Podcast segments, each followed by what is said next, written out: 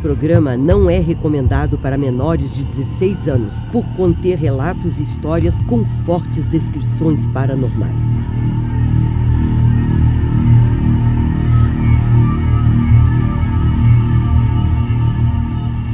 Coloque fones de ouvido, apague a luz ou feche seus olhos para uma melhor experiência imersiva.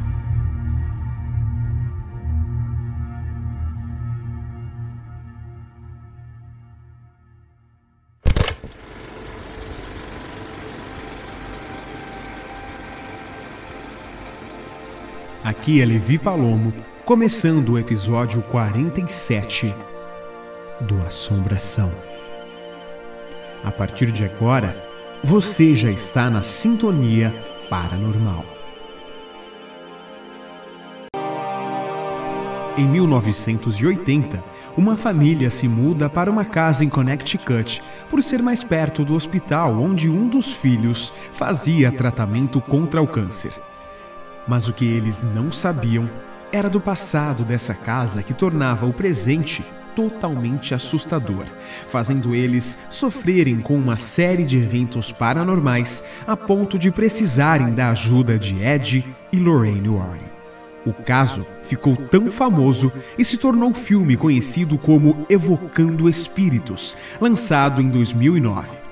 O que a família Snedeker viveu é mais do que apenas um roteiro bem feito para um filme de sucesso. É um caso investigações de Ed e Lorraine Warren. Episódio 11. Esse é o Assombração.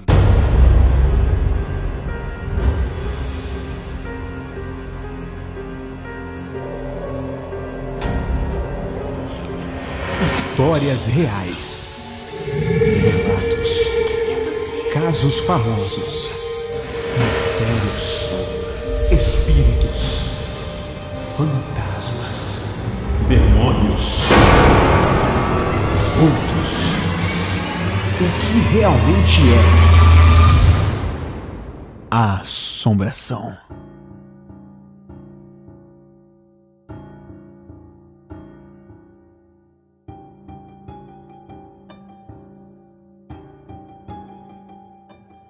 Junho de 1986, em Nova York.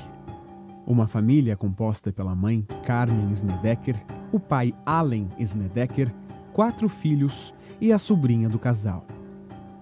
O filho mais velho de Allen e Carmen, Philip, tinha 14 anos e estava com linfoma de Hodgkin, que é um tipo de câncer que se origina no sistema linfático.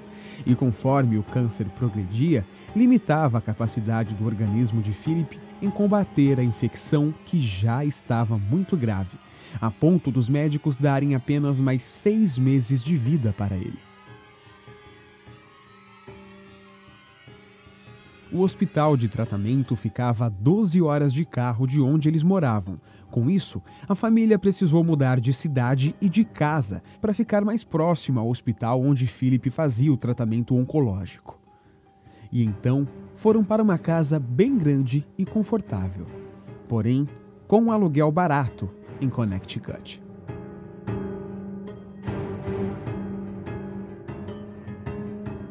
Logo após a mudança, eles começaram a presenciar fatos extremamente inexplicáveis, como visões de vultos, demônios e muitos barulhos.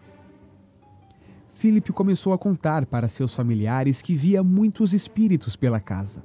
Mas, como ele passava pelo tratamento de câncer, as visões foram fatalmente atribuídas aos remédios fortes que ele tomava. Até que, com o passar do tempo, a personalidade de Philip começou a mudar drasticamente seu comportamento, passando a se tornar uma pessoa extremamente agressiva. Ele, inclusive, atacou a prima que morava com eles. E seu câncer também piorou.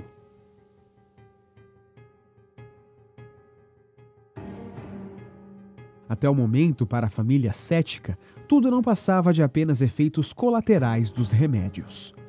Mas os médicos de Philip foram categóricos ao afirmar que visões e alucinações não eram de forma alguma efeitos colaterais do tratamento, Por conta disso, o garoto foi diagnosticado com esquizofrenia após relatar as suas visões. Philip Snedeker disse em entrevista anos depois que presenciou por diversas vezes pratos que mudavam de lugar e luzes que apagavam e acendiam sozinhas.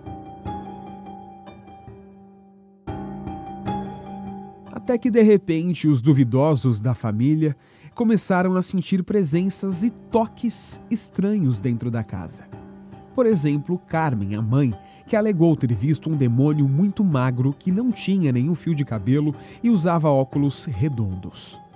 Outro era muito alto, tinha um sorriso grande quase chegando aos olhos e movia suas mãos para cima e para baixo o tempo todo.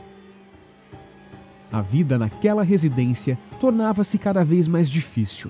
A mãe se lembra de uma situação bastante assustadora na qual a água que ela usava para limpar a cozinha se transformou em sangue. Um vermelho profundo. Isso fez minha pele arrepiar, conta ela. Ainda de acordo com Carmen, era possível sentir um cheiro constante de carne podre pelos cômodos da casa. O quarto de Philip ficava no porão. Em certo dia, ele encontrou alguns documentos e fotos de falecidos, o que fez com que despertasse a curiosidade de sua mãe. Carmen, então, descobriu no porão equipamentos de autópsia como arrancador de pálpebras, serras e alicate para arrancar os dentes das pessoas. Depois de um tempo, ela decidiu fazer uma pesquisa para saber o histórico da propriedade e veio a notícia de que a casa era, na verdade, usada como funerária na década de 1920. O filho do meio da família, Bradley, de 12 anos, também foi vítima dos espíritos que viviam na casa. Em entrevista, ele disse: Meu irmão me deitou na maca do necrotério e não me disse o motivo. Isso me assustou muito, mas eu não queria correr. Lembrou o menino que, apesar de sentir medo, não queria parecer fraco perante o irmão mais velho. Em outra ocasião, Carmen afirmou ter sido enforcada pela cortina do banheiro enquanto tomava banho, mas foi salva pela sobrinha enquanto tentava gritar apavorada. Ela acreditava que queria ser possuída por demônios que estavam naquela casa. Com todas essas situações, a família decidiu convocar os investigadores paranormais mais famosos da época, Ed e Lorraine Warren.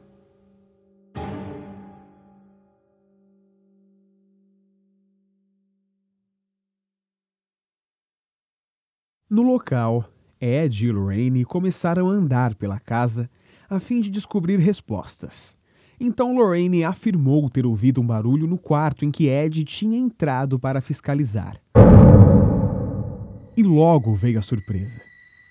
Quando entraram de novo no quarto, viram duas mulheres dançando em círculos e cantando.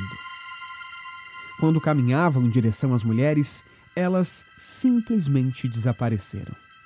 Ed e Lorraine tentaram desvendar o que estes espíritos queriam, com o passar dos anos, eles chegaram à conclusão de que aqueles espíritos de duas mulheres queriam apenas a luz e não queriam o mal de ninguém.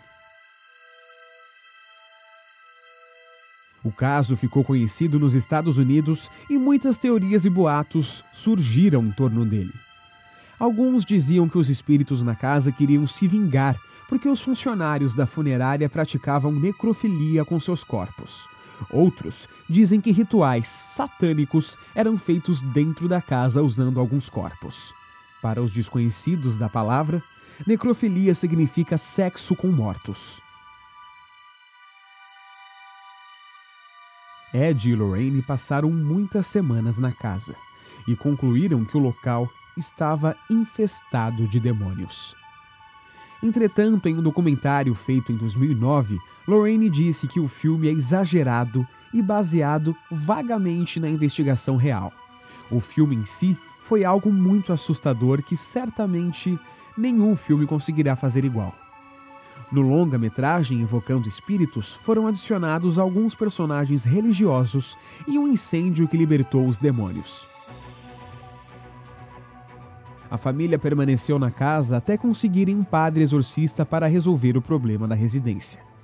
Lorraine Warren disse à Associated Press que a casa ficou livre depois de um exorcismo realizado em 1988. Depois de um certo tempo, com tudo já resolvido, a família achou melhor voltar para Nova York. Philip conseguiu a cura do câncer, mas eles contam até hoje que o trauma ficou ali presente.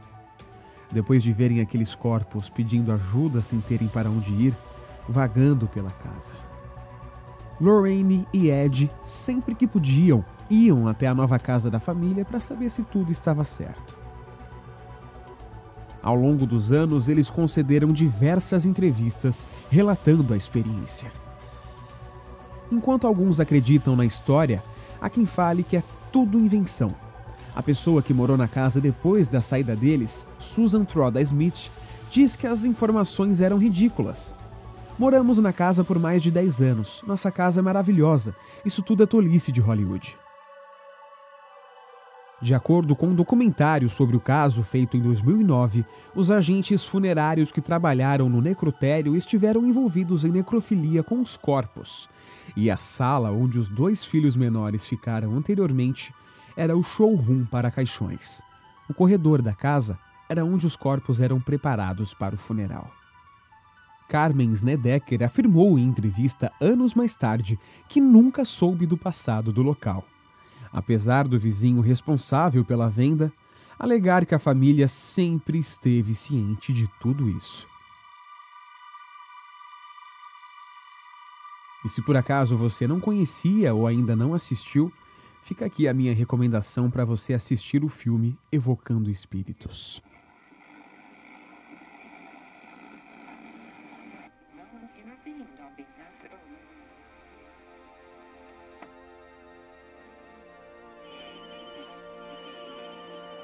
No próximo episódio do Assombração.